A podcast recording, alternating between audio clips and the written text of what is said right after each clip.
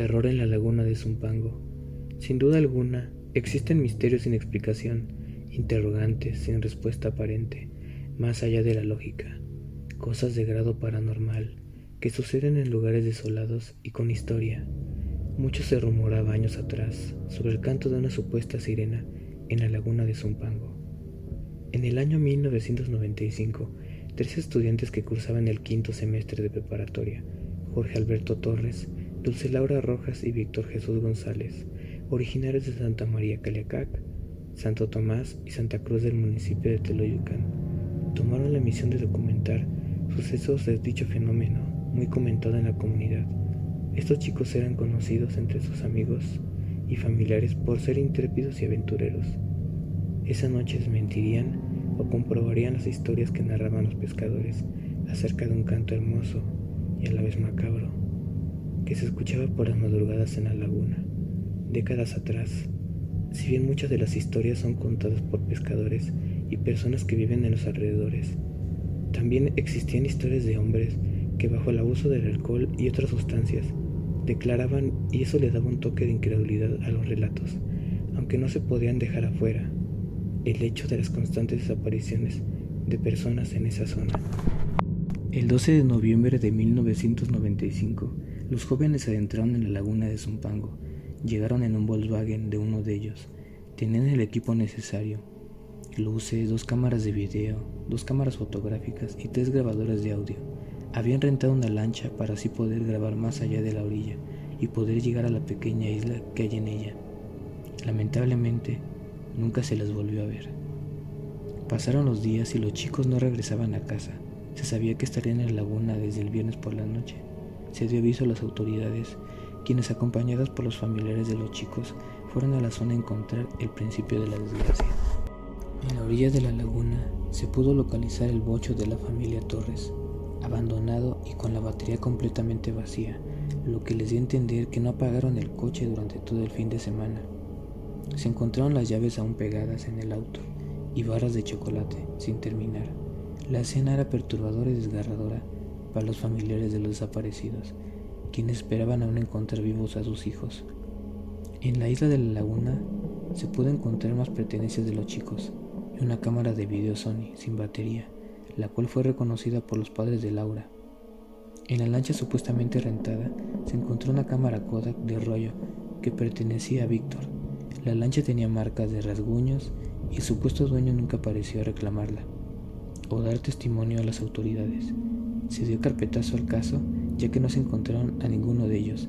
Sin embargo, los padres de los chicos siguieron buscando con esperanza de hallarlos. Hasta el miércoles 22 de noviembre, cuando en las orillas encontraron un grabador de audio en un morral perteneciente a Laura Rojas, pero lo peor aún no empezaba.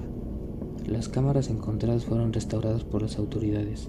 El rollo de la cámara fue revelado y el video de la cámara se recuperó solo el 60% de la grabación total.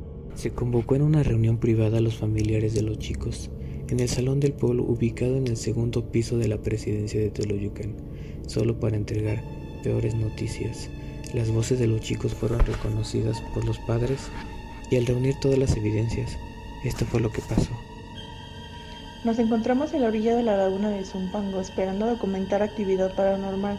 Apenas son las 10 de la noche y mis compañeros y yo estamos colocando el equipo necesario, motivados por relatos contados por habitantes de Santo Tomás. Debimos de venir en pleno 2 de noviembre, pero grabamos el recorrido de Día de Muertos en el Panteón de Teoloyucan. Laura, ¿dónde dejaste los cassettes? Están en el estuche dentro del auto. En el video se aprecia una resolución muy opaca, a pesar de las lámparas colocadas en la lancha. Estaban a punto de llegar a la isla cuando se percatan de algo muy extraño. Se escucharon tres golpes seguidos en la lancha. Alberto señala la isla, pero Víctor no vio nada. No se notaba una silueta oscura. Cada una de sus curvas entre las sombras. Se escuchaban cantos leves entre las imágenes, poco apreciables. Regresaron a la orilla y grabaron a Laura, quitándose la ropa, mientras entraba el agua helada quitándose todo por completo, mientras la ropa interior de Laura flotaba entre el agua turbulenta. Una niebla espesa cubrió por completo todo el lugar. Alberto le pidió a Víctor que se adentrara en la laguna Y así fue mientras todo esto pasaba frente a sus ojos. Alberto se lanzó al agua mientras Víctor grababa todo lo sucedido. Los gritos de Alberto se escuchaban cada vez más fuerte.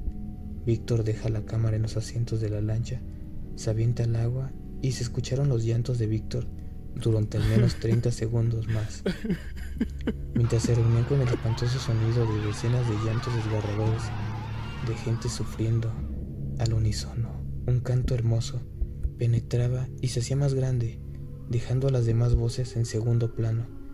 La cinta del grabador de voz siguió grabando alrededor de 15 minutos más, un silencio inquietante que solo se podría romper con el silbido del viento soplando sobre el agua.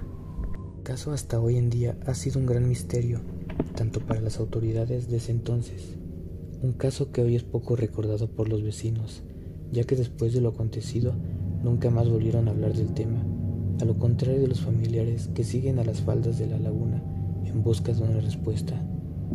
Un joven de aquella época es la única persona que logró ver a la sirena, atraído por el canto de la misma, el cual después de no cumplir una promesa, al dejarlo ir y tener que regresar con ella, la sirena lo mató.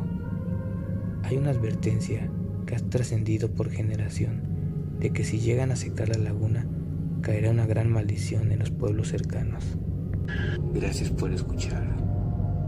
Nunca estamos solos podcast.